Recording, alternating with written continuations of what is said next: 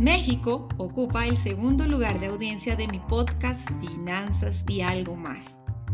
Quienes están escuchando por primera vez, reciban un saludo muy especial. Soy Mónica Higuera. Quiero agradecerles por escuchar y compartir mi contenido. Les envío un fuerte abrazo en la distancia. Me dedico al coaching financiero y al acompañamiento de procesos de finanzas personales, reforzando la educación financiera de la cual adolecemos tanto. En Finanzas y algo más hablamos sobre dinero, sobre cómo invertir, pero también hablamos sobre el trading como profesión. Si estás aquí interesado en saber cómo funciona el trading, te recomiendo escuchar los episodios número 11, 13, 14 y 15 que pueden considerarse una antesala para lo que escucharemos el día de hoy. Mi invitado para hoy es Fernando Félix Favela.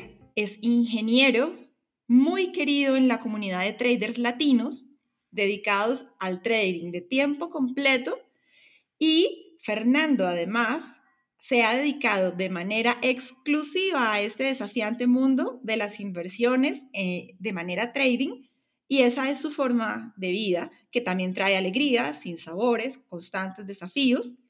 Y bueno, quise invitarlo para que nos comparta su experiencia de vida.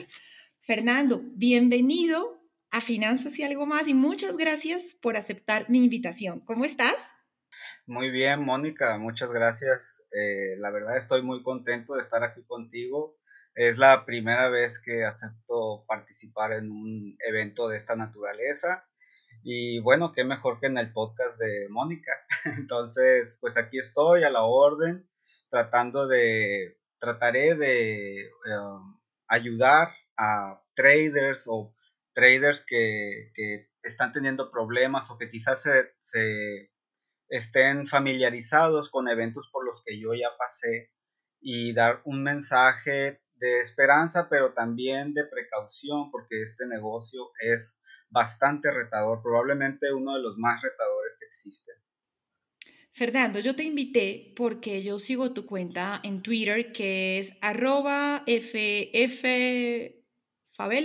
Eh, ¿Me la repites? Sí, es así. La vamos a dejar de todas formas en las notas de este podcast.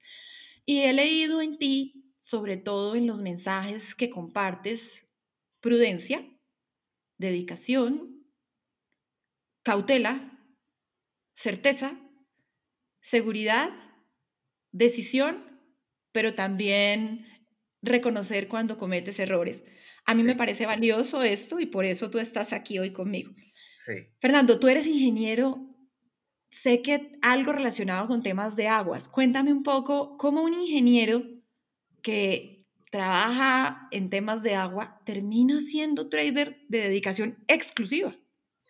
Sí, bueno, mira, eh, un poquito de lo que viene siendo mi currículum, pues yo estudié ingeniero bioquímico en alimentos en la ciudad de Culiacán, Sinaloa y es, terminando mis estudios universitarios me fui a Hermosillo a continuar mis estudios, en este caso de maestría en ciencias. Terminando mis estudios de maestría, como a los tres meses, logré colocarme en una dependencia federal que es Comisión Nacional del Agua, donde entre muchas otras actividades, pues se dedica a lo que viene siendo la calidad del agua, que es en el área específica en la que yo trabajé durante seis años. Durante ese tiempo, de hecho, como al año de haber empezado a trabajar eh, en Conagua, eh, fue cuando yo inicié a conocer este, este mundo de las inversiones, de la bolsa, de la bolsa en general. Yo no sabía absolutamente nada al respecto porque pues mi formación profesional cero que ver con el tema, pero bueno, este fue muy interesante por, porque el origen, digamos que fue la curiosidad que a mí siempre me ha caracterizado. Me gustan los retos y miré en la bolsa una especie de reto que de cierta manera me, me enganchó y, y bueno, eh, así fue como, como inició todo esto, ¿no? más que nada por curiosidad. Estamos hablando de que eso fue en el año 2010. Yo inicié, sí, eh, en Conagua yo empecé a trabajar en 2009, a mediados de 2009 y en 2010 precisamente abrí mi primera cuenta de inversiones con un monto bastante pequeño que eh, son 10 mil pesos mexicanos en ese entonces, que era lo, el mínimo que me pedía mi casa de bolsa para aperturar una cuenta. ¿En dólares? En, dólares vendrían siendo aproximadamente unos 500 dólares a tipo de cambio de ese entonces. Tú querías probar, querías saber qué pasaba ahí. Yo quería probar, exacto, porque cuando estuve leyendo mm, le vi potencial le vi potencial y ya había leído también las primeras advertencias, ¿verdad? Pero bueno, uno cuando va empezando sobre todo se enfoca más en lo que puedes ganar. Casi nadie se enfoca en lo que puedes perder. Yo creo que a nadie le gusta escuchar sobre esos temas. Pero bueno, eso digamos que en parte también me atrapó. Pero me pareció muy interesante porque vi que se podía empezar a participar con una cantidad relativamente pequeña de dinero. Realmente es una cantidad pequeña. Entonces yo quería empezar a experimentar. Y eso fue lo que hice. Abrí mi primera cuenta de inversiones y empecé utilizando fondos de inversión, porque fue sobre los primeros temas con los que me topé. Y era lo que en teoría sabía, ¿no? Sobre fondos de inversión de renta variable, de cobertura y, fondos de deuda. Y así fue como empecé. ¿Y qué pasó? con estos 1.500 dólares y con estar allí en los fondos y bueno, estar trabajando y comenzar a investigar sobre el tema de las, de las inversiones? Pues mira, pasó algo muy curioso, que bueno, los fondos de inversión pues son digamos más lentos porque pues dentro de ellos sabemos que tienen una canasta de activos que pueden ser acciones en el caso de renta variable o commodities o activos eh, pues de renta variable y los fondos pues promedian toda esa canasta y te dan un rendimiento al final del día. Entonces yo vi, en primer lugar, pues que era algo muy lento. Yo veía que las acciones se movían mucho más que lo que se movía el fondo. Ya entendía que el fondo de inversión ajustaba su precio al cierre, no durante el día, como es el caso de los ETF. Pero aún así me parecía muy lento. Eso fue lo primero que, lo primero que observé. Y lo segundo es que dije yo, bueno, no parece que sea tan fácil ganar dinero, me están comiendo las comisiones. Y eso fue lo que empezó a pasar. Lo poquito que aparentemente iba ganando, me lo comían las comisiones por la compra de los fondos y por custodia y otro tipo de, cuotas y comisiones que cobraba el broker en ese entonces. Y bueno, pensé, tengo que agregar más dinero para que esas cuotas fijas representen un porcentaje menor este, de, de, mi monto y poder aspirar a algo. Pero también sentía temor de agregar más dinero porque era todavía un perfecto novato en el tema. Entonces, aún así me animé y de lo que yo iba ganando mes a mes, una pequeña parte la iba enviando a, mi cuenta de inversiones para irla creciendo un poco y me metí de lleno a lo que es el estudio, estudié muchos blogs, eh, Google, este, en eso entonces casi no utilizaba YouTube, pero básicamente me enfoqué en eso y en libros. Empezar a leer mucho, muchísimo. Ya ¿Cuáles, fueron tus, ¿Cuáles fueron tus libros favoritos? ¿Qué, ¿Qué, libros recuerdas en esos inicios que, dije, que dijiste, bueno, aquí hago un clic y, bueno, a mí, me apoya? A mí me ayudó bastante el de Cárpatos, el de Ones contra Gacelas, si mal no recuerdo el autor, y el de Murphy análisis técnico de los mercados financieros. Esos dos para mí fueron la clave e inmediatamente después en la parte de psicología me ayudó mucho un libro de Alexander Elder, del doctor Elder, que es el de, el de Vivir del Trading. Ese me ayudó mucho en la parte mental y psicológica. Sabes que ahora que estamos conversando, recuerdo que la serie pasada, que fueron cuatro capítulos apasionantes con un invitado que tuve, el inversorio, hacía énfasis en el tema de los costos, así como tú lo mencionas, y cómo los costos de las gestoras canibalizan al final los rendimientos de los clientes y hace que un inversor que está comenzando y quiere seguir en esto se pregunte cómo puede participar en el mercado buscando minimizar costo y maximizar rentabilidad. Y eso te pasó a ti, qué, qué, qué curioso. Sí, exacto. Es que parece que no, pero a veces estamos operando para el broker. Sí. De acuerdo, de acuerdo. Entonces, pues no es negocio para nosotros. Bueno, y entonces los costos altos de los fondos no te parecieron interesantes. No me Decidiste parecieron leer y estudiar. Y Leer, en este tiempo, sí, y este tiempo de estudio de tu lectura, ¿cuánto te tomó? Años. Hasta ahorita. Sigo leyendo. Perfecto. ¿Y cuándo decidiste que ya no ibas a comprar más fondos, sino que ibas a tomar la decisión de abrir la cuenta en un broker para comprar directamente acciones o ETFs o activos financieros por tu cuenta? Sí, mira, dentro de mi misma cuenta de inversiones, yo podía migrarla a la versión trader, le llaman, donde ya te permiten comprar acciones en directo. Entonces, eh, lo que hice fue nada más migrar una vez que ya tenía un monto un poquito más elevado y que me permitiera diversificar un poco, digamos, la cartera. Y eso fue lo que hice, me llevó aproximadamente medio año para dar mi primer paso al mundo de las acciones en directo. Y me fue Pero muy seguías mal. trabajando. Claro, seguía trabajando. Eso fue durante todo mi, mi, mi periodo de, de trabajo en Comisión Nacional del Agua. Exacto. Cinco años, seis años, dos años. ¿Cuánto tiempo? En fondos de inversión estuve aproximadamente un año. Luego de ahí me pasé a las acciones y estuve haciendo swing trader y sin, sin buenos rendimientos, la verdad. O sea, estaba estancado. Sí ganaba mucho, pero rápidamente lo perdía. Entonces, así estuve hasta el 2015. Para los que no saben, 2015. para los que no saben qué es ser un swing trader. Bueno, un swing trader es una persona que arma sus posiciones, ya sean del lado largo o del lado corto, y las mantiene por más de un día hasta unas cuantas semanas o incluso meses. Del lado largo es que compra y las mantiene, del lado corto es que vende un activo sin tenerlo, la casa gestora lo pone por él y cuando el activo baja, el cliente o trader compra, repone el activo y cumple la posición y gana un diferencial en dinero si el movimiento del mercado le favorece hacia la baja.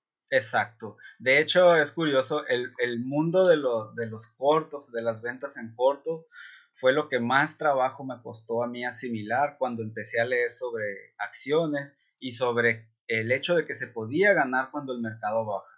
Y a mí no me cabía en mi cabeza esa posibilidad. Y ahí estuve leyendo y leyendo hasta que por fin dije, bueno, suena, suena a oportunidades también, ¿verdad? Porque el mercado porque no es lineal. No, de acuerdo, claro, porque es que el, el inversionista tradicional que busca comprar posiciones, eh, construir una cartera en el tiempo y mantenerlas en el largo plazo, únicamente piensa en la compra, en mantener la posición.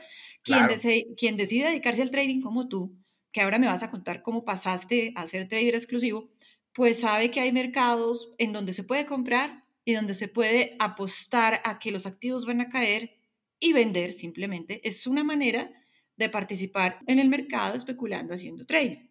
Así es correcto. De hecho, yo tuve que cambiarme de casa de bolsa a una que me permitiera realizar ventas en corto, porque también veía oportunidades de ese lado. Entonces, cuando logré aumentar un poquito más mi cuenta, y no era por rendimiento, quiero aclarar eso, yo aumenté mi cuenta, pero por los ahorros que hacía allí.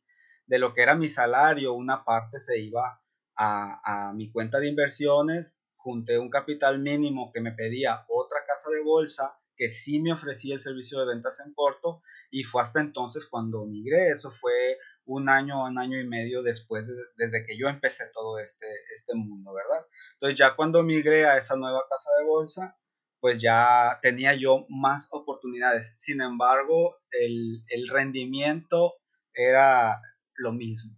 O sea, perdía en los largos, perdía en los cortos, mucho debido también a que, bueno, yo tenía un trabajo, digamos, formal, el cual tenía prioridad. Entonces, en mi... ra- Precisamente Sí, eso te iba a preguntar, precisamente te iba a decir, bueno, pero espera, ¿cómo es para estar pendiente de un mercado durante ocho horas cuando tienes que cumplir con un trabajo que tiene que ver con agua? Y supongo yo que con agua tienes que estar en plantas, eh, tienes que estar en, en, en sedes diferentes para poder revisar lo que pasa con los procesos. ¿Qué pasaba ahí? Porque el mercado se mueve y tú afuera, ¿qué exacto. Yo por eso en ese entonces no era day trader, era swing trader. Yo armaba posiciones y las dejaba correr. ¿Por qué? Porque mi trabajo era prioridad y como bien dices, gran parte del trabajo era trabajo de campo. Tenía que salir muchas veces de emergencia sin necesidad de planear nada, sin tiempo, perdón, de planear nada, de colocar órdenes de stop loss y me tenía que salir a atender esas emergencias eh, hidroecológicas que le llamamos. Y, este, y pues dejaba las posiciones corriendo y muchas veces cuando regresaba el desastre ya estaba hecho.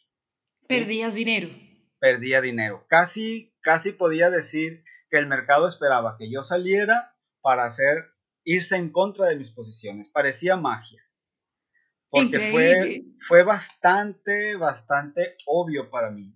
Y yo en ese entonces mi mentalidad era, es que saben mis movimientos, ya sabes, el delirio, ¿verdad? De que el mercado sabe lo que yo tengo, lo que yo estoy haciendo, cuál es mi plan y me lo vas a botear, todo ese tipo de mentalidades que yo creo que muchos pasamos por ahí, yo lo tenía en ese entonces.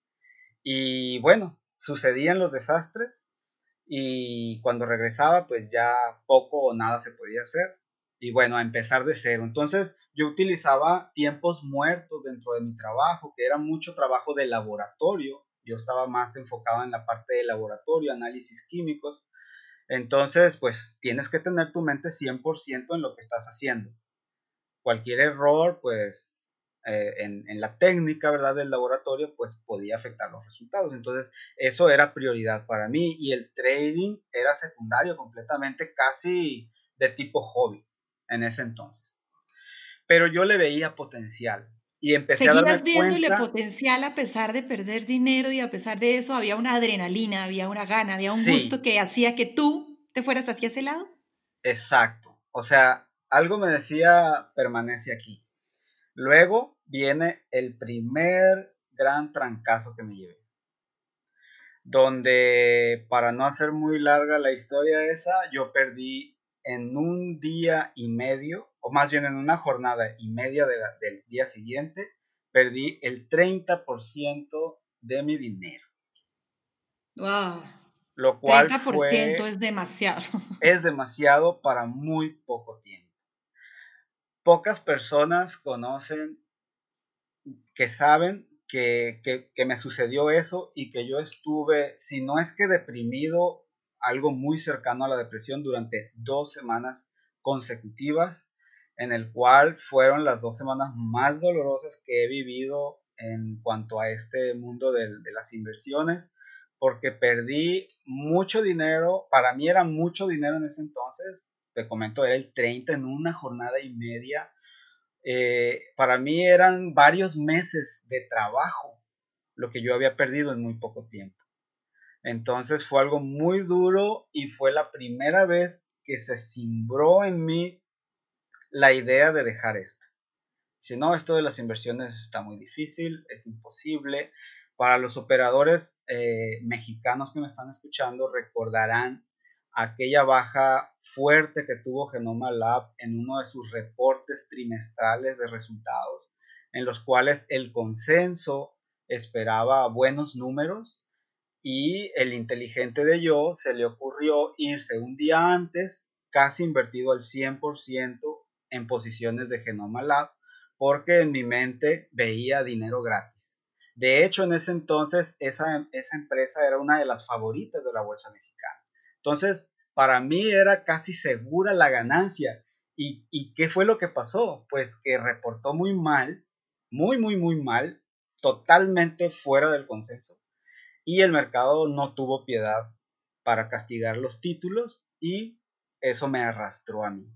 Pero no conforme con eso, yo al iniciar la jornada, eh, a la jornada siguiente del reporte donde se desplomó, me parece que en la apertura fue como un 15%, tan pronto como abrió ya iba a perder un 15%. Además de eso, a mí se me ocurrió doblar la posición.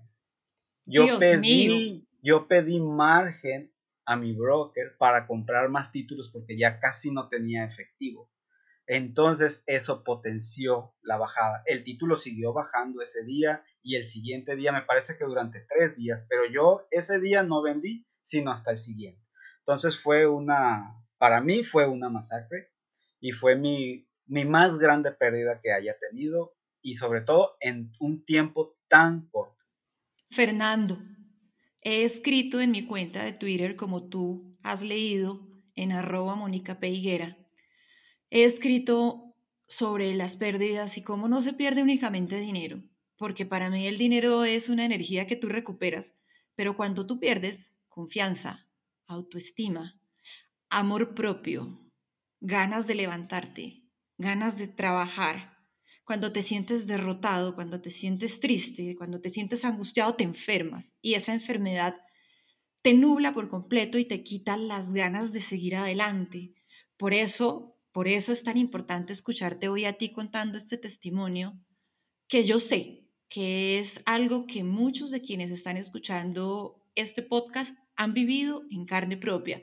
Y mucho de lo que yo quiero con este episodio de hoy contigo es un tema de llamar a la solidaridad entre esa comunidad de traders para que se sepa que no todas son ganancias, que sí hay unas buenas ganancias, pero que se desarrollan después de un método, de un proceso, de un paro. Aquí reflexiono, reconstruyo, planifico y opero cuidando el capital como la primera regla. Y segunda regla, no olvidar la primera. Correcto. Bueno, la verdad es que la verdad es que fue un momento muy difícil y si me permites ahondar un poquito en esa, claro que sí, por favor. situación, porque mira, ahorita estoy recordando y en verdad que todavía siento escalofríos. Claro. Porque te digo, aproximadamente dos semanas yo estuve probablemente deprimido, no sé qué otra palabra describa lo que yo sentía, tenía náuseas seguido, todos los días, sentía náuseas Lloré, Mónica, lloré durante esas dos semanas por lo que había hecho, por los errores que había cometido. Básicamente me culpé, perdí confianza, como bien comentaste hace un momento. Fue muy, muy duro. No sé si mis amigos, amigos y compañeros de laboratorio habrán notado algún cambio en mi semblanza, pero yo me sentía muy mal. De hecho, ningún familiar se enteró ni nada. Fue algo con lo que lidié yo solo, tal vez porque el temor de que, aparte de cómo me sentía, me llamaba la atención, ¿cómo se te ocurre meterte a eso de la bolsa? Es un casino, para mucha gente la bolsa es un casino. Entonces, bueno, dije yo, si le comento a alguien, me arriesgo a que me va a criticar o me va a regañar y me voy a sentir peor. Entonces decidí afrontarlo yo solo y poco a poco salí adelante. Pero sí fue una pérdida de confianza tremenda. Te comento, quise dejar el trading, esa fue la primera vez. Y bueno, pasó y dije, ok, vamos a seguir. Y seguí. Y los resultados no fueron, no fueron mejorando. Esa es la realidad. O sea, ganaba y rápidamente perdía en una semana lo que había ganado en dos meses. Y era un vaivén de las emociones. Fernando. Entre alegría y, miedo y coraje. Fernando, ¿hace cuánto tiempo de esa situación tan dramática por la que tuviste que atravesar? Pues eso fue, si mal no recuerdo, a principios de 2015 o en 2014, la verdad no estoy muy seguro de la fecha de ese reporte trimestral criminal, pero esa fue la peor pérdida que he tenido en tan poco tiempo. Bueno, pero estamos hablando cinco años después, ¿verdad? Y aquí estás. Sí, aquí Entonces algo pasó. ¿Qué pasó? Sí, bueno, mira, diversas situaciones me llevaron a, a, a decidir dejar mi empleo en Conagua y darme un año sabático, le llamé yo, darme un año para probar el mundo del trading, pero de tiempo completo. Yo sentía que digo, mi trabajo me encantaba, el trabajo de laboratorio, al final te cuentas, yo estudié eso, me fascinaba mi trabajo, pero lo del trading también me llamaba la atención y quería sacarme la espinita, bueno, ¿soy bueno en el trading o no lo soy? Pongo de pretexto que a veces tengo que salir de emergencia o de que no puedo estar siempre al pendiente de mis posiciones. Me voy a dar un año para dedicarme exclusivamente a esto y yo creo que en un año me voy a dar cuenta si soy bueno o no soy bueno. Si no soy bueno, pues dejo esto por la paz y a otra cosa. Entonces, en junio del 2015 yo termino mi relación laboral con Comisión Nacional del Agua, ya para entonces ya tenía algo más de capital ahorrado y decidí dedicarme de tiempo completo a, a este mundo, ¿no? Los dos primeros meses ya de tiempo completo fueron negativos. El tercer mes fue muy bueno, gané un 30%. El siguiente también fue un mes positivo, alrededor de un 6%. Los siguientes tres fueron negativos, o sea, de hecho uno de esos meses fue aproximadamente un menos 16, una volatilidad tremenda, como te podrás dar cuenta, donde yo todavía no terminaba de ajustar eh, ni mi técnica ni mi mente. Porque, porque aparte tenía el pendiente de, ¿y si no me va bien? ¿Y si batallo para conseguir otro trabajo? O sea, un montonal de cosas eh, y pendientes que tenía que no me permitían de todo enfocarme a lo que iba a hacer ahora, dedicarme al trading 100% y ver qué pasaba. Entonces, bueno, me senté yo solo y tomé al toro por los cuernos. Dije, ok, vamos a hacer esto, voy a hacer esto, voy a limitar las pérdidas. Según mis registros, mi más grande problema era que no sabía perder.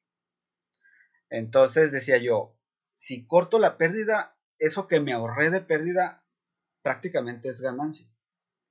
Entonces me obligué de cierta manera a limitar las pérdidas, ya no andar tomando pérdidas de 15, 10% eh, por cada posición, y porque a veces las ganancias las tomaba al 3, 4%, entonces decía yo, no, pues es que tiene que ser al revés, dejar correr un poco más las ganancias y cortar más rápido las pérdidas. Entonces fue uno de los cambios que hice, grandes. El segundo cambio fue que me pasé al day trading me pasé al day trading porque mm, no había explorado esa posibilidad y cuando lo empecé a hacer me sentí más a gusto. Como que me siento más cómodo pasando menos tiempo en el mercado. Entonces lo que empecé a hacer fue buscar oportunidades con un buen ratio riesgo-rendimiento y ah, si eran de corta duración, mejor. Y por corta duración me refería a un solo día, ¿no? Durante la misma jornada. Entonces, eh, así fue como me empecé a ir manejando y empecé a ver cambios ya en, sobre todo en los meses negativos, que ya eran bastante menos. Hasta que, bueno, se da el 2016, voy relativamente bien, a mediados del año ya iba a pasar, ya pasó el año sabático que yo me había puesto, mejoré mis resultados, mas no eran contundentes para decir, ok, me voy a dedicar a esto. Todavía no. Entonces dije, bueno, seis meses más. Todavía me puedo dar el lujo de seis meses más, intentarlo y ver qué pasa. Se llegaron, se llegaron las elecciones de los Estados Unidos, donde pues gana Trump, y ese ese evento de las elecciones de Estados Unidos fueron un parteaguas en mi historia como trader. De entonces para acá, todo ha sido, la verdad, bueno y en momentos muy buenos. De hecho, muchos recordarán, en ese, en ese entonces eh, yo tuve la suerte de que el día posterior a las elecciones de Estados Unidos, donde ya sabíamos que había ganado Trump, la Bolsa Mexicana de Valores tuvo una volatilidad enorme como muy pocas veces se han presentado. Tanto fue así, Mónica, que fíjate, yo había puesto una orden de compra en una, en una empresa que se llama Crédito Real. Eh, puse una orden de compra en 30 pesos. La acción había cerrado una jornada antes, o sea, el viernes había cerrado alrededor de 34 pesos, una cosa así. Yo puse mi orden de compra a 30, dije, es un buen nivel, creo que hay posibilidades de que me surtan, es un buen descuento. Pues, ¿cuál va siendo mi sorpresa, Mónica? Que las acciones de crédito real bajaron hasta 3 pesos, de 34. Y a mí me dieron a ese precio, a 3 pesos. Yo en cuestión de 15 minutos había hecho un rendimiento en esa posición de más del mil por ciento. En un, pues no en un día, en 15 minutos, en lo que la acción tardó en recuperarse.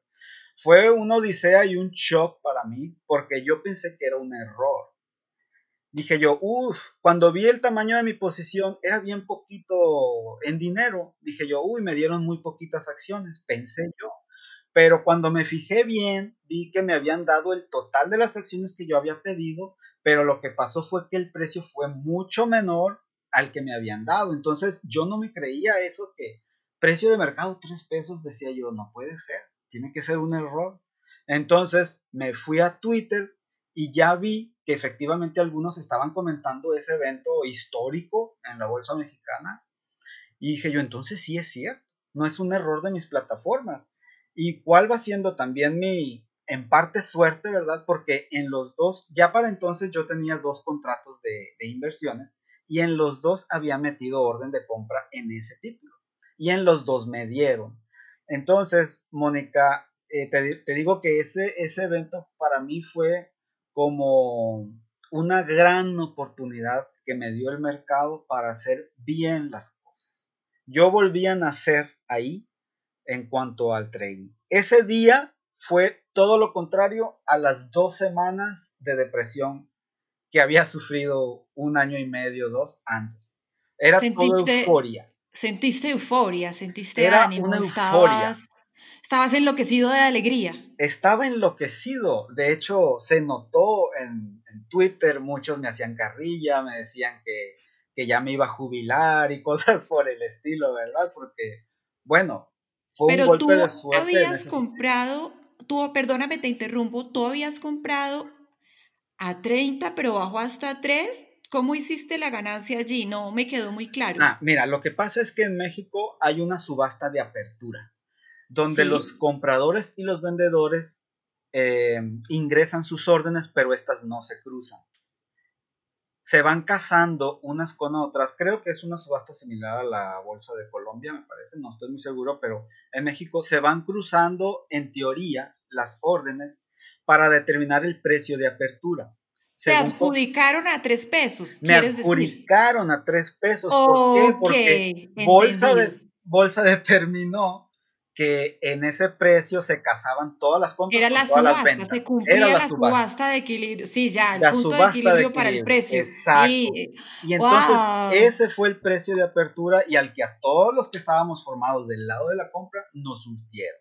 Suerte. Fue suerte, o sea, fue suerte. Yo no tengo ningún mérito ahí, salvo el hecho de haber metido la orden de compra, pero fuera de ahí yo en mi mente jamás me hubiese imaginado que me que me, vayan, me fueran a surtir a ese descuento del más del 90%.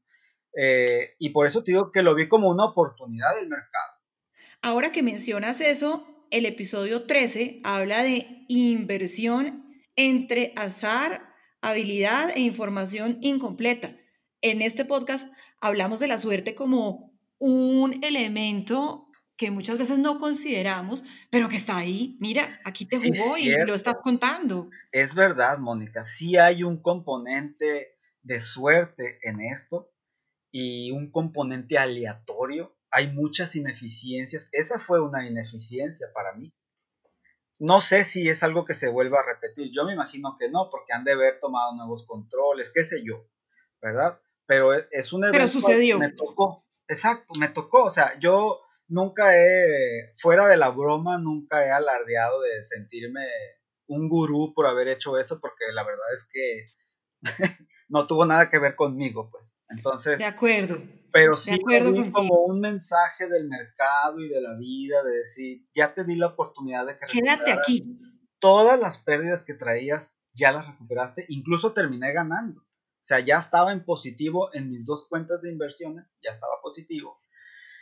Y dije yo, ok, tengo que procesar esto, tengo que tomarlo con calma, no soy ningún gurú ni nada que se le acerque.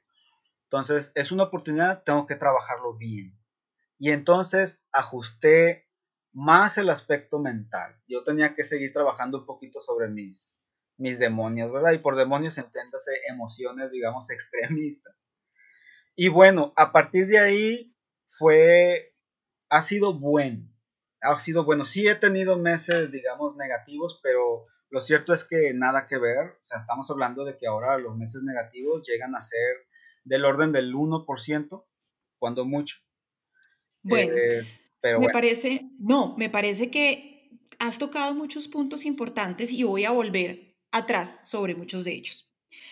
Eh, tú tenías que vivir, tenías que pagar agua, luz, teléfono, comer y asumir tu propia vida. Tomaste un riesgo y tomaste una decisión que fue destinar unos recursos para sostenerte durante ese año y tomaste unos dineros de los cuales dijiste, necesito poner a rentabilizar este dinero, generar ganancias, hacerlo crecer y vivir de lo que me genere.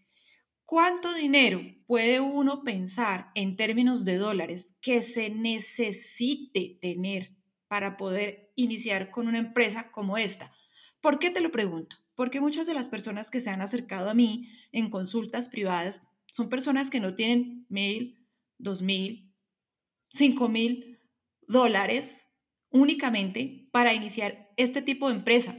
Y adicionalmente son personas que no han resuelto una situación como tener una vivienda o tener un ingreso adicional extra, sino que simplemente creen que con ese poco dinero y el apalancamiento que les ofrecen los brokers o esas señales que venden en cursos o seminarios o en Instagram o en Facebook o en Twitter, donde te dicen, mira, métete que aquí te vas a doblar de dinero con Forex, eh, opciones binarias, eh, compra de acciones, apalancamiento.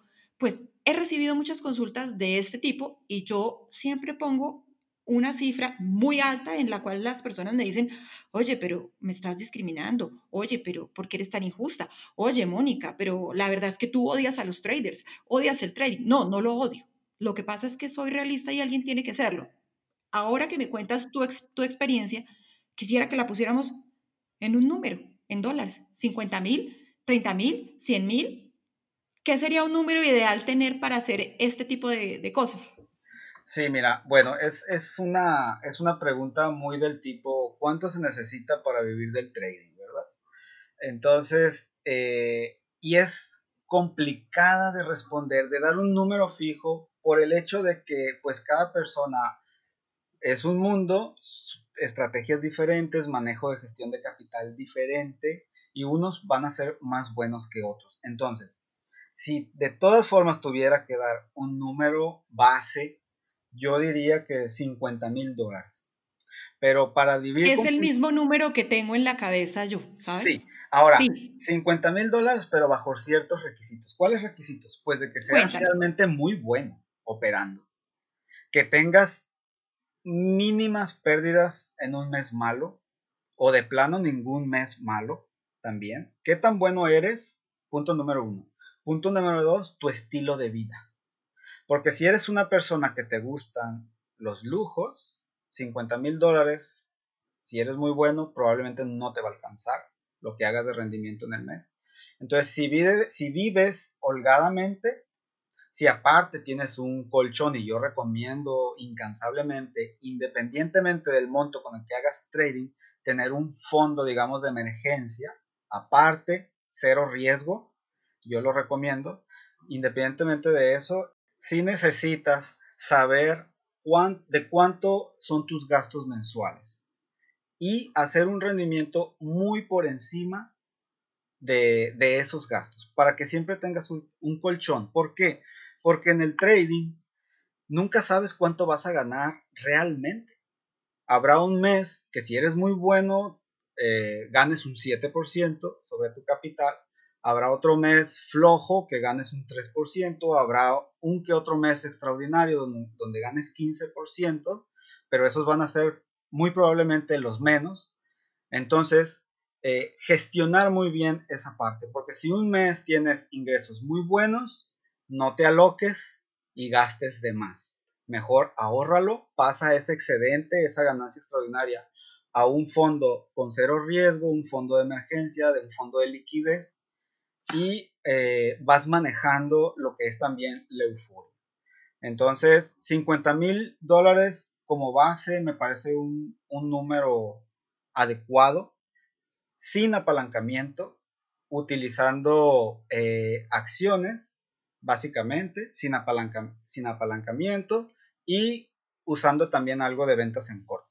Ahora, si lo vas a hacer en activos de tipo futuros, que son por naturaleza apalancados, ese número se puede reducir fácilmente a 25 mil dólares o incluso 10 mil dólares, pero con mucha precaución. Y si eres muy bueno, todo esto que estoy diciendo no aplica para personas que van iniciando y quiero dejarlo muy claro. Ya tienes que haberte demostrado que eres rentable en real, con menos capital. Y adicionalmente debes tener cubiertos muchos frentes en tu vida como el de una vivienda.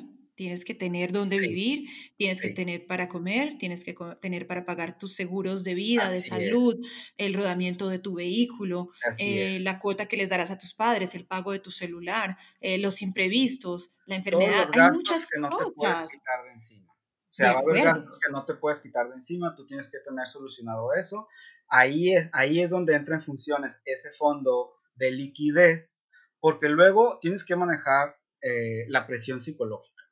No es lo mismo eh, que tengas un dependiente económico a 5. Entonces, la presión que te genera tener más dependientes económicos puede nublar tu operativa y mermar tu rendimiento. Un rendimiento mermado te genera más estrés, más problemas y peor rendimiento. Y es como una espiral. Entonces tienes que tener muy bien trabajado todo eso. Un fondo líquido te va a servir para, para, para el momento en el que llegue una mala racha. Y en la que digas, híjole, ya van dos meses que voy en negativo, no he pagado la hipoteca, la letra del auto, qué sé yo, o el colegio de los niños, qué sé yo. Entonces, tienes que tener un fondo aparte para lidiar con esos tiempos malos, porque eventualmente los hay el mercado eh, no siempre se ajusta a nuestra metodología. Sí, entonces va a haber momentos muy buenos y va a haber momentos no tan buenos o incluso malos.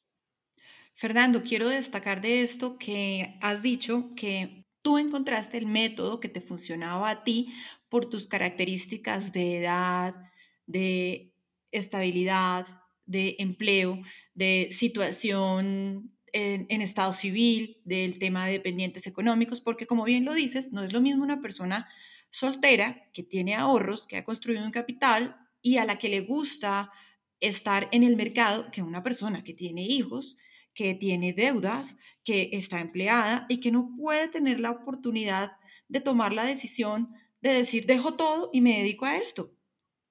Así es, sí, son dos, casos muy, muy extremistas, serían el que comentas de una persona soltera que tiene un capital, no, nadie depende de él o de ella, y alguien que tiene muchas obligaciones. La presión sobre el segundo caso pues es tremenda porque necesita generar ingresos. Cuando tú tienes un empleo, digamos, normal, ¿verdad? Eh, pues tú sabes con cuánto cuentas en el mes será mucho, será poco, pero tú sabes que cuentas con ello. Entonces te agendas tus gastos en base a eso que en base a esos ingresos. Entonces, en el caso del trading, nadie te dice cuánto vas a ganar en el mes. Además, no te lo pueden asegurar. Ni te lo pueden asegurar. y tampoco te pueden decir que si te apalancas vas a retornar el dinero N veces. Lo único fijo es que vas a tener una deuda. Así es, exacto, vas a tener una deuda. Y fíjate, eso del dinero, yo he escuchado que dicen, si eres rentable con una cuenta de 50 mil dólares, lo vas a hacer con una de un millón de dólares. Y yo digo, probablemente no, porque cada persona tiene un número, Mónica, con el que puede lidiar, con el que puede manejar. Porque a lo mejor para alguien un millón de dólares es muchísimo dinero y un, y un pequeño movimiento que se te vaya en contra pues representa en dólares una cantidad muy elevada. ¿Y, qué es lo que haces? Pues operas mal, porque estás perdiendo mucho dinero en base a, a, las cantidades que tu cerebro, digamos, está acostumbrado a manejar. Yo creo que tiene que ser un proceso gradual. Yo digo, si no eres rentable con 10 mil dólares, no lo vas a hacer con 50. ¿Sí? Sí, estoy de acuerdo contigo. Pero, pero si tienes 50, pero si eres rentable con 50, no necesariamente lo vas a hacer con un millón de dólares, porque no es lo mismo negociar con un contrato, con dos contratos, que con 20. ¿Sí? Entonces, es algo que la tiene... presión, la tensión, la, eh, la, tensión, la, sí, la angustia de saber que por cada movimiento adicional en el precio vas a estar perdiendo de manera incremental si estás apalancado, a la vez que puedes estar ganando, pero nadie te dice que es fijo que vas a ganar, porque las esto es un juego de probabilidades también. De muchas probabilidades, de probabilidades y de mucha incertidumbre. Y de incertidumbre. Porque aquí estamos con la incertidumbre desde que abre el mercado hasta que cierra. Y para los operadores de futuros, todo el día. Sí, porque eso no cierra. ¿no? No, cierra nunca. Además, es un trabajo que te, ahora te voy a preguntar más adelante sobre el tema del tiempo que le dedicas a tu preparación, pero antes de eso quiero cerrar eh, este, este pedazo tan importante y tan poderoso de la conversación con lo siguiente.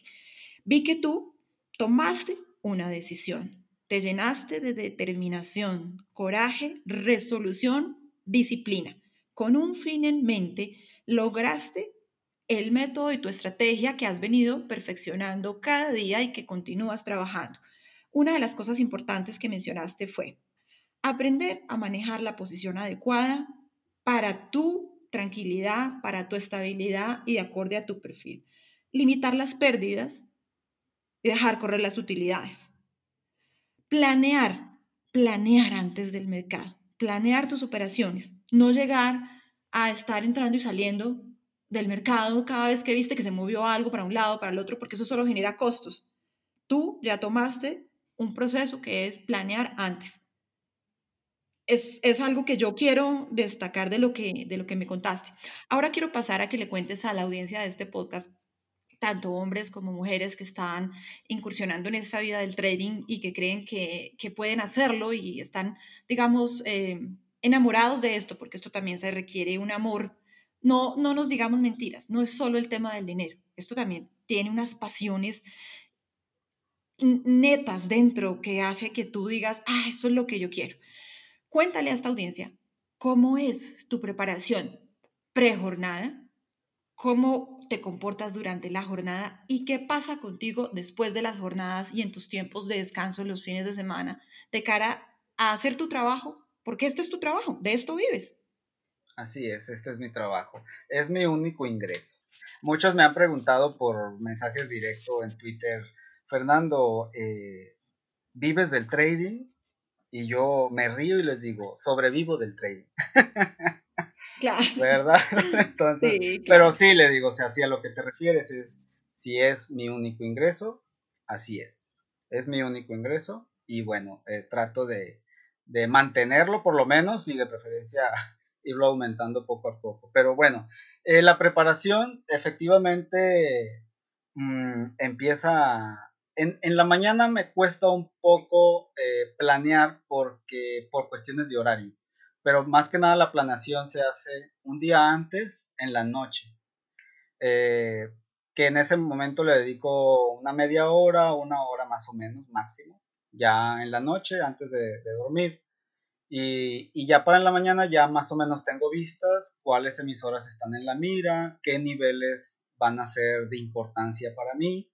Y pues durante la jornada algunas órdenes las ingreso en la presubasta si se ve alguna, alguna oportunidad extra, digamos, fuera de, lo que es la, metodología, que no lo he mencionado, pero tengo tres estrategias, dependiendo de, del, momento del mercado y de los activos. Entonces, eh, pues si, si, si, se ve alguna oportunidad por una de las otras metodologías y que se puede aprovechar en, en la preapertura, pues se toma, ¿verdad?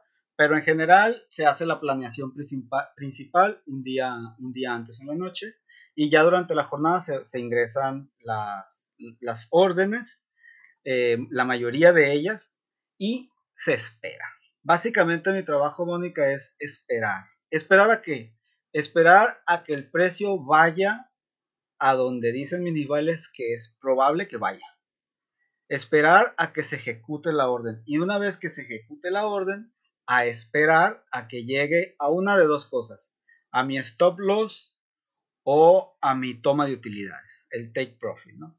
Entonces, básicamente es esperar. Y aunque yo digo que soy day trading, a mucha gente le cuesta eh, comprender que yo opero muy poco.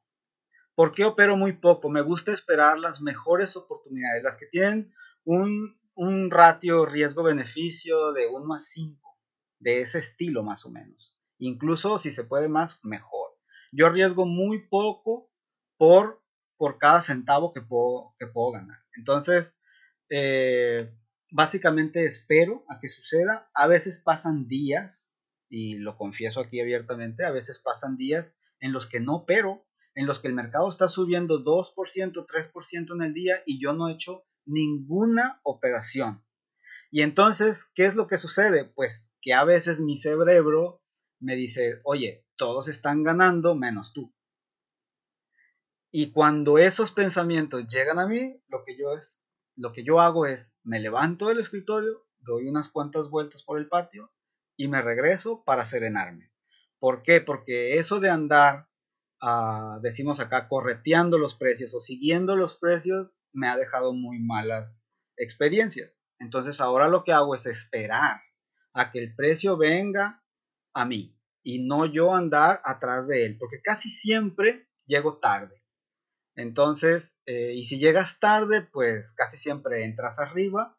Yo bromeo mucho en Twitter, quienes tengan, tienen mucho tiempo leyéndome, seguido van a ver comprar arriba y vender abajo, ¿verdad? Que no se pierda la bonita costumbre. Pero en realidad es porque, porque a veces te gana, ¿verdad? La euforia y te pones a ver a todo el mundo en Twitter que va ganando y tú no has hecho nada, te desesperas y, y quieres ser parte de la fiesta. Pero eso generalmente termina mal. Entonces, hay que controlar todo eso. Entonces mi trabajo es mucho de espera también. Sí, quiero dejarlo claro. Y bueno, ya una vez cerrado el mercado, yo me dispongo a mis sagrados alimentos eh, y ya por las tardes hago algo de ejercicio y otras lecturas y otro tipo de cosas, ¿no? Entonces, básicamente, pero sí, durante el tiempo del mercado abierto, sí tengo que estar ahí pendiente desde que abre hasta que cierra. ¿Por qué? Porque también he notado que las grandes oportunidades, eh, hablando en términos de intradías, se pueden dar a cualquier hora, incluso en la hora de la hamburguesa que le llaman los estadounidenses, ¿no? Entonces, de acuerdo. yo tengo que estar pendiente todo ese tiempo. Y pues mientras suceden, me pongo a escuchar algo de música o reviso las redes, pero siempre estando pendiente. Fernando, ¿cuáles son las tres estrategias o metodologías que mencionabas? Las mencionaste, no, no me quedaron muy claras. Bueno, sí, yo manejo tres metodologías eh, dependiendo de las condiciones del mercado. Por ejemplo, hay una estrategia, bueno, no te las, no las puedo decir aquí públicamente ah, en, qué consiste cada una, pero sí te puedo comentar eh, en forma general en qué momentos del mercado, ¿verdad? Una es para preapertura del mercado, es decir, ah, viendo la subasta de apertura. Perfecto. La principal se basa en analizar precio y volumen horizontal o volume profile, que le llaman. Ese es el core, digamos, de mi estrategia y la mayoría de mis operaciones están basadas en precio y volumen horizontal. También me apoyo con el Big WAP y con algunos promedios móviles, pero esos son más auxiliares. Y la tercera estrategia es para los días donde hay rebalanceos o remuestreos de índices. Ok, entendido. entendido, ya entendí. Sí, tienes tres, más que tal vez como estrategias, como tres momentos importantes. Sí, donde tres aplico reglas diferentes. exacto, ya, perfecto, eso me queda claro y esas reglas supongo que serán basadas en todo el tema del análisis técnico que estudiaste con Morphy, con lo que estudias diariamente, con todo lo que has mirado del tema análisis, volumen, precio, indicadores, sensación, sí, es, es tu know-how, es, tu, es tu, tu toque secreto, entendido, perfecto. Bueno, hay una pregunta que quería hacerte y que yo sé que mucha gente se ha hecho contigo, que te sigue hace mucho tiempo y es, Fernando, tú eres muy bueno. ¿Por qué no vendes curso? El asunto de los cursos es, es muy relevante. ¿Por qué? Porque es, lo que pasa es que el trading, el, no nada más el trading, sino también las inversiones, desde mi punto de vista, es algo muy personal. Es algo que tú tienes que interiorizar. Y sí, alguna persona puede hacer que te guíe, pero no puedes guiar a 50 personas al mismo tiempo, porque esas 50 personas son completamente diferentes. Entonces, un curso, un curso puede ser de dos tipos. del tipo básico, introductorio y del, y del tipo, digamos, avanzado, donde ya te enseñan alguna estrategia en específico. Ahora, un curso básico, pues te van a enseñar este, lo que es el argot, ¿verdad? Del tema financiero, conceptos, este, ya sea de, índole de análisis fundamental, análisis macro o incluso análisis técnico, cosas muy, muy en generales, no propiamente, digamos, estrategias. Y bueno, ese tipo de contenido pues lo encuentras gratuito, por un lado, ¿verdad? Tal vez no de la mejor manera posible, organizado y lo que tú quieras, pero, pero la información ahí está, incluso en los libros. Yo soy amante de los libros en ese, en ese aspecto. Y bueno, y el otro tipo de cursos, digamos los avanzados, donde te enseñan una técnica en específico de cómo especular en los mercados o cómo invertir en los mercados, pues a ver cuál es la probabilidad de que esa técnica se ajuste a tu alumno, a tus 50 alumnos o 20 o la cantidad que sea. Es muy difícil. Te digo porque yo he visto formas de operar de muchísima gente he visto estrategias, decenas, si no es que cientos de estrategias, que yo les llamo potencialmente rentables. Que no sean rentables para mí no significa que la estrategia no sirva, significa que la estrategia no va conmigo o no va con mi mercado, porque esa es otra. Tú vas a enseñarle una técnica a alguien que operar futuros en Estados Unidos, eh, ok, pero a ver, la persona esa a lo mejor no quiere usar apalancamiento, no es un mercado que se adecue, tal vez quiera invertir mejor en su país, qué sé yo. Entonces, eh, ajustar un curso a 50 personas al mismo tiempo, para mí es algo sumamente complicado. En todo caso, lo que más me, me guiaría yo es en tipo tutorías, tutorías uno a uno, para, para platicar con esa persona en particular cuáles son sus necesidades, cuál es su situación laboral, su situación eh, social, este, su estado civil, compromisos que haya adquirido, tiene deudas o no, oye, paga primero tus deudas mejor y luego ya, sí, de acuerdo. luego pues ya vemos lo demás.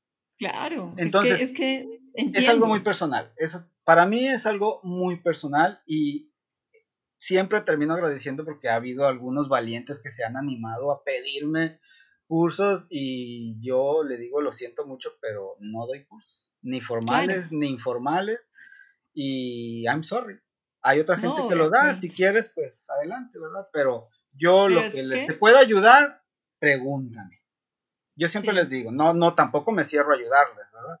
Sino le digo, pregúntame si ocupas si tienes alguna duda, pregúntame, si no la sé, te ayudo a investigar, aprendes tú y aprendo yo. Pero, yo te digo algo, sí, yo te digo algo y es que yo, yo que trabajo uno a uno, uno a uno, tú sabes lo que es trabajar uno a uno, lo que requiere sentarse con una persona y escucharla en temas de dinero, que después de la salud en algunos casos, porque en otros es primero el dinero, es de lo más importante que existe. Y uno a uno, pues tú no vas a ganar millones seguidos porque es mucho más rentable tener un curso de 50 que atender a una sola persona.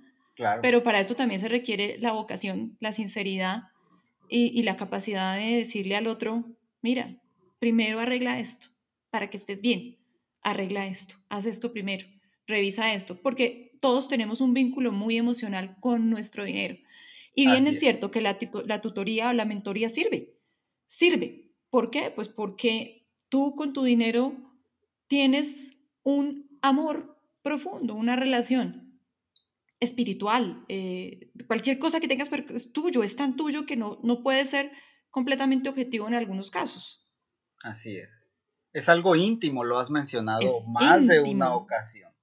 Es íntimo y además porque yo también quiero con esto compartir que a mí me buscan muchas personas que han hecho trading y lo han perdido todo. Y cuando ya llegan, a mí llegan es desilusionados por lo que pasó y queriendo entender desde dónde pueden partir nuevamente, pero hay que trabajar muchos aspectos personales, emocionales, antes de pensar en fortalecer temas de dinero y es, es duro decirlo. No me caracterizo por ser la persona que endulza nada. Creo que lo has dicho tú también allí en tu Twitter sobre mí, doña Mónica. y creo que por eso nos identificamos. Doña Mónica, me has dicho, doña Mónica está tuiteando, hay que ir a leerla hoy. sí. Entonces, pues básicamente preguntarte eso era algo importante para mí porque tú eres uno de los traders que yo admiro y respeto en esa comunidad eh, latina eh, que sigo hace bastante y me parecía importante un mensaje basado en experiencia y en sabiduría. Fer, por, por último, quería agradecerte por estar aquí y quiero que le dejes un mensaje a esta audiencia y también pienses qué otra cosa quisieras aportar o qué de pronto se nos quedó en el tintero que pudiera ser un mensaje poderoso para ayudar o apoyar a quienes nos están escuchando hoy. Sí, bueno, quiero, quiero decir dos, dos cosas, eh, pero voy a ahondar un poquito en cada una de ellas. Eh, Perfecto. yo creo que todo mundo debería buscar la manera de participar en los mercados financieros y hacerlo con mucha responsabilidad. Y por favor, no hacer caso a toda esa publicidad que te bombardean en Facebook o cadenas de WhatsApp donde te dicen que con una cuenta de 250 dólares vas a negociar, incluso en piloto automático, te lo ponen ahí, le aplastas hasta un botón y ¡pum! El sistema hace todo y tú te dedicas a viajar por el mundo. Señores, señoras, eso no existe. Por favor, no caigan en ese tipo de trampas los mercados financieros sí tienen potencial para hacer, ah, hacernos rendimiento, aumentar nuestro patrimonio. Sí, eso sí es real. Lo que no es real es que con una cuenta de 500 dólares, de 250 dólares en piloto automático y mientras duermes, te vas a hacer rico. No. Acérquense, si no lo quieren hacer ustedes por su cuenta, ustedes su, tarea, acérquense con asesores pero realmente siéntense con esos asesores a platicar bien, a definir su perfil como inversionista, sus necesidades. ¿Por qué comento esto? Porque a mí me han confiado personas los desastres que le han ocasionado asesores financieros a sus portafolios, a sus patrimonios. Y cuando por X o Y razón sucede eso, vienen muchos problemas. No solo es la pérdida del dinero, pierdes la tranquilidad. Uno de ellos a punto de divorciarse, otro sin poder dormir y una catástrofe de carteras de inversión con la justificación de que son por el largo plazo. Pero cuando tú ves la cartera, te dices, es que no puede ser posible que estés diciendo que es a largo plazo y tengas una acción como esta en la cartera básicamente estás jugando, ahí sí, al casino, a dar un, o al béisbol, ¿no? A dar un home run. Y las inversiones no se tratan de eso, ni el day trading tampoco. Hay que ser muy cuidadosos, siéntense con un asesor si así lo desean, o mejor aún, lean, estudien por su cuenta. Hay libros muy buenos, los libros clásicos de toda la vida. Pónganle en el Google ahí los 10 mejores libros para aprender sobre inversiones. Ahí les va a aparecer El inversor inteligente, Vivir del trading de Alexander Elder y los clásicos de toda la vida. Con eso ya tienen un buen, un buen bagaje de lo que se trata este mundillo. ¿sí? Entonces, no se dejen guiar por el, por el canto de las sirenas. Esto es muy bonito y también es muy retador. Y recomiendo a la gente que trate de participar en las bolsas de valores. Si es posible en sus países, está muy bien. Si es internacionalmente, también está muy bien. Porque sí es un, es un mercado que te puede dar muy buenos beneficios, pero también va a haber momentos difíciles y tienes que estar consciente de eso, más si eres inversor. Porque si eres inversor, muchas veces vas a tener que tolerar eh, pérdidas de 30, 40% momentáneas y no todo el mundo las aguanta. Aunque digan que sí, ¿Cuándo dicen que sí? Cuando el mercado está en máximas, ¿no? Y, nada más sube y sube y sube y le dices, oye, pero el mercado también puede bajar. Ah, sí, no importa, estoy preparado, tú métele. Y, y no, entonces cuando llega la baja, entonces llegan los problemas y resulta que no eras tan tolerante al riesgo como decías. Entonces tienes que conocerte muy bien y si no te conoces muy bien, tu asesor, tu coach, tiene que ayudarte a conocerte y definir un perfil adecuado a tu persona. Esto es muy personal. Y quiero dejar claro esa parte. y bueno, que lo intenten y todo eso, que tengan precaución con los cantos de la, sirena. Generalmente lo que suene demasiado bueno para ser verdad, generalmente no lo es. Eso tienen que tenerlo muy claro. Si suena demasiado bonito, mínimamente tienen que prender las alertas y confiárselo a quien más confianza le tengan, ¿verdad? Oye, ¿cómo ves esto? ¿Será real o no? Sobre todo personas que no conocen mucho el tema. Este, buscar a personas que tengan un poco más de tiempo en esto, ¿verdad? Entonces, este, eso sería básicamente mi, mis sugerencias para las personas que lo están intentando. Esta sería la segunda parte. Para las personas que lo están intentando y que están pasando por momentos difíciles, quiero decirles que prácticamente siempre el problema somos nosotros. Tienen que trabajar con ustedes sus problemas familiares, sociales, de salud, porque tienes que estar al 100 para hacer day trading o swing trading. Tienes que estar al 100, tienes que estar saludable, enfocado. Y, y bueno, casi nunca es un problema técnico lo del trading, es un problema personal, ¿sí? Que tienes que trabajar. Entonces, si tú estás pasando por un momento difícil y crees que yo te puedo ayudar, o Mónica o cualquiera de las otras personas con experiencia que, que, nos siguen en las redes, acérquense a esas personas que ya tienen años lidiando con el mercado, cayéndose, levantándose, son con las personas que más pueden este, obtener mejor asesoría, ¿sí? No con los que siempre ganan, porque siempre va a haber de esos, ¿verdad? Los que siempre ganan, pero esos les pueden aportar muy poco desde mi punto de vista. Mejor acérquense con los que se cayeron y se levantaron esos pueden aportar muchísimo más. Y con gusto me pueden eh, preguntar en las redes sociales más detalles, qué sé yo, este, alguna ayuda, y yo con mucho gusto les puedo, les puedo ayudar. Fernando, para cerrar eh, ya nuestra conversación, pues agradecerte por tu tiempo, por tu generosidad, por de verdad sacar un tiempo para compartir. Te cuento que el podcast ha crecido mucho.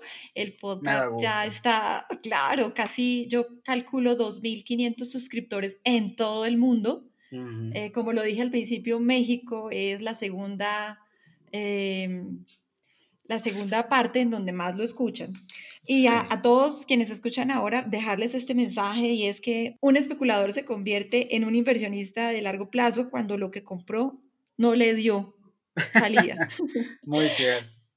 Pasaba así en Avianca, que era una, una, acción que estaba cerca de un precio de un dólar y pasó a costar 10 centavos y, y pues de ahí ya no se va a levantar porque ya se quebró, pero mucha gente, si no fueron 5, fueron 10 los que se acercaron a mí a decir que eso era para el largo plazo.